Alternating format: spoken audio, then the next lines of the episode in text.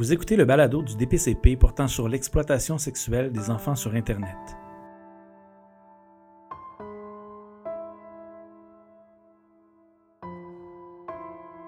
Épisode 3. De l'ombre à la lumière. Les jeunes victimes d'exploitation sexuelle sur Internet vivent souvent pendant de longues années et parfois toute leur vie avec le traumatisme causé par le fait de savoir que leurs photos circulent. Chaque visionnement de chacun de ces fichiers les victimise à nouveau. Même quand la preuve ne permet pas de savoir si les images ou les vidéos ont réellement été distribuées, le doute existe et ne disparaît parfois jamais.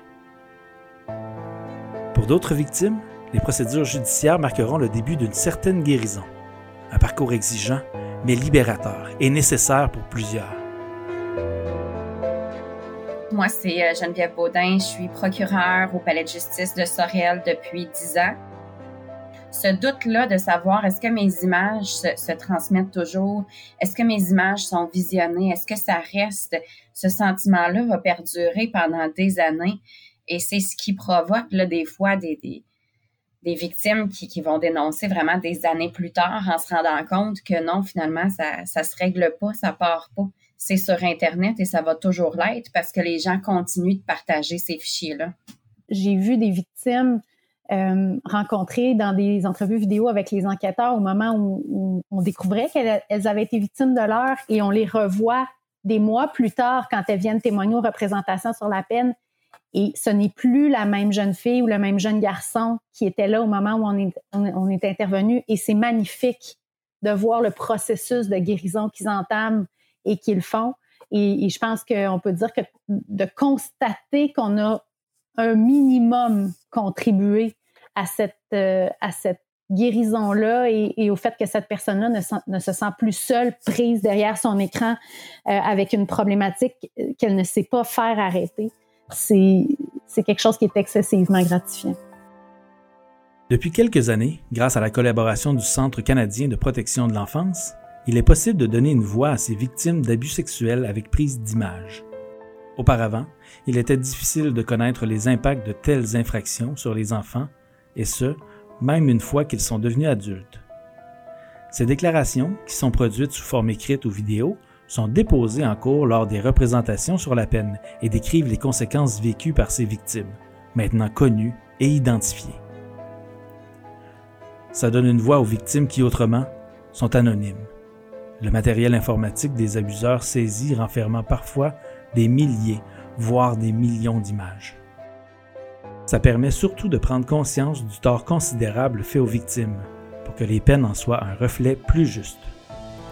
Cette démarche permet non seulement de renseigner les tribunaux, mais également de solliciter une plus grande prise de conscience chez les contrevenants qui ont eu en leur possession ce matériel. Ça permet de, de repousser un peu cette fausse idée que parce que ça se passe derrière un écran, c'est moins grave ou parce que ça se passe derrière un écran, il n'y a pas de victimes.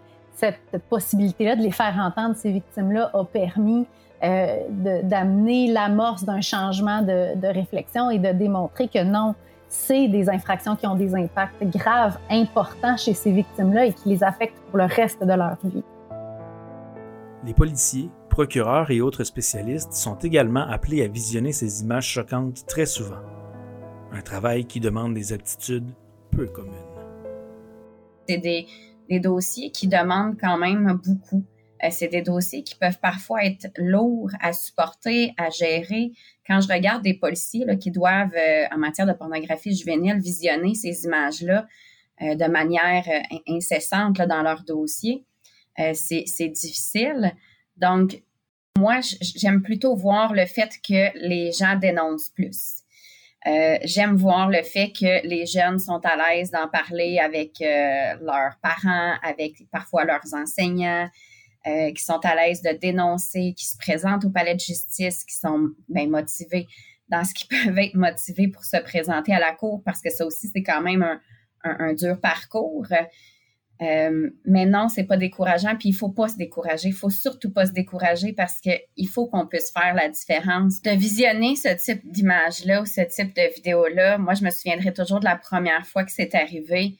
Euh, puis on peut pas passer à côté. C'est sûr que ça, ça perturbe. C'est sûr que c'est excessivement euh, c'est choquant, c'est traumatisant. Malheureusement, on, il y en a beaucoup trop. Hein. On ne se le cachera pas, ces dossiers-là. Je pense qu'on ne manquera jamais de travail. C'est aussi plate à dire qu'il faut se garder une, distance, une distance émotive. Euh, puis il faut surtout pas ramener ça à la maison. Il faut essayer euh, de se dire que ces enfants-là, on peut faire une différence, justement, essayer de les identifier, euh, essayer de faire en sorte que ces images-là euh, cessent de circuler le plus possible. Il faut essayer de voir l'aspect positif, sinon on, ne passe pas au travers. On parle ici beaucoup des analystes de cyber, euh, cyberred.ca, dont, le travail quotidien euh, consiste en bonne partie justement à, passer en revue ces images-là qui peuvent euh, parfois être très, très, très troublantes, bouleversantes à regarder je profite de l'occasion pour leur lever mon chapeau. C'est pas un travail que je fais moi, mais je, sais très bien euh, ce que ça peut représenter de, de, faire ce travail-là au quotidien et, ce qu'ils font est absolument admirable. Mais euh, évidemment, on prend grand soin de nos analystes au Centre, au Centre canadien de protection de l'enfance. On a différents programmes en place pour les d'accompagnement, de soutien psychologique. On sait très bien que ce qu'ils font est très dur, très difficile, très éprouvant et, et, on les laisse pas seuls là-dedans on les accompagne. Euh, la technologie aussi, euh, au cours des dernières années, euh, nous a amené ou nous amène petit à petit à transformer le rôle des analystes. en ce sens que une image qui a déjà été vue n'a pas à être revue.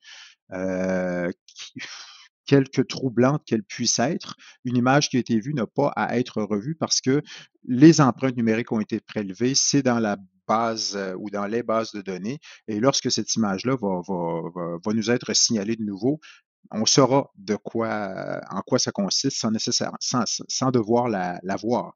Euh, par toutes sortes de moyens technologiques, on arrive à, faire en sorte de limiter le plus possible l'exposition de nos analystes à ces images-là, de manière à ce qu'ils puissent concentrer davantage leur rôle sur, par exemple, des interventions plus directes euh, avec des enfants, comme par exemple des situations de l'heure. Euh, donc ça, ça, amène une autre dimension au travail des analystes que simplement visionner des images de pornographie juvénile ou d'abus pédosexuels tout le monde au sein de, notre équipe et les gens qui font le même boulot que nous. Euh, on se sent tous quelque part investis d'une mission qui est assez noble et euh, on, a des résultats. On a à, tous les jours des, petites, des moyennes et des grandes victoires. Euh, on marque des points, on continue d'avancer, on continue de progresser et ça, je pense que ça devient finalement très, très, très stimulant pour tout le monde de voir qu'on fait pas tout ce travail-là pour rien. oui, il y a encore des enfants qui se font exploiter sexuellement, il y en aura malheureusement toujours, mais je pense que globalement, là, euh, on progresse et, on continue de, sauver euh, un nombre incalculable d'enfants des griffes de ceux qui veulent s'en prendre à eux sur Internet.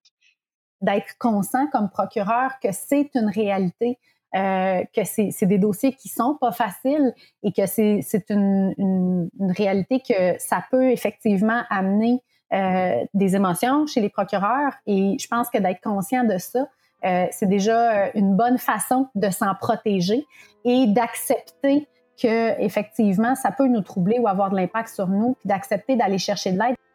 Je pense que chacun à l'unité a, a ses propres petites victoires, mais en arriver à, je vais le dire comme ça, sortir un cyberprédateur de la route d'Internet, c'est gratifiant, c'est sûr, sûr, sûr localiser des victimes qui ont un mal-être ou qui ne sont pas en mesure de parler de leur secret et d'être en mesure de venir dire on connaît ton secret maintenant, tu peux en parler, c'est extrêmement gratifiant.